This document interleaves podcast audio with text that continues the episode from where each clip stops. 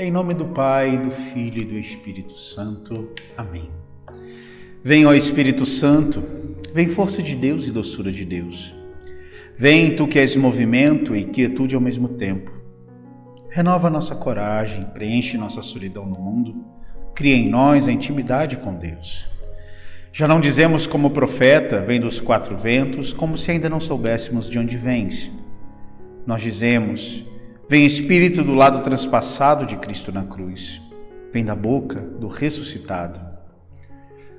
Amadas irmãs, queridos irmãos, nesta quarta-feira da 28ª semana do tempo comum, o Evangelho de Lucas nos fala da repreensão de Jesus aos fariseus pela sua incoerência. Jesus diz: Ai de vós, fariseus, porque pagais o dízimo da hortelã, da arruda, de todas as outras ervas, mas deixais de lado a justiça e o amor de Deus. Amados, como é importante nós entendermos hoje esta palavra de Jesus.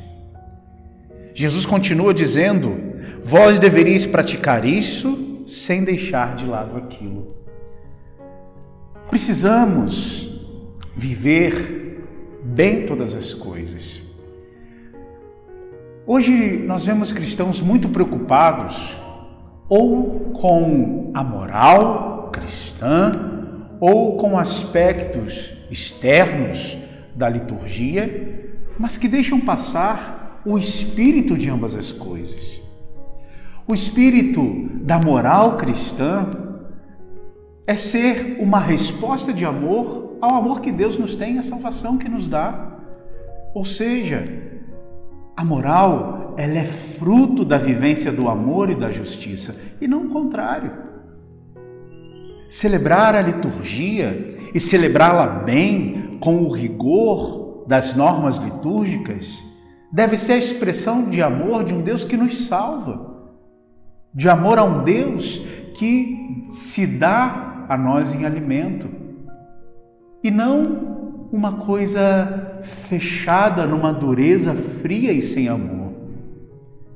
Meus irmãos, devemos praticar sim a nossa moral, devemos sim ter todo o zelo com a Eucaristia e com a liturgia da igreja.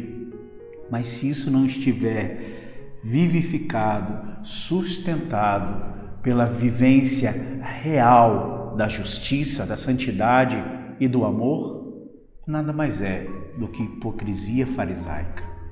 Que Deus nos livre desta praga que tem maculado a imagem cristã em tantos lugares e que possamos, no amor e na justiça, mostrar a beleza da nossa fé.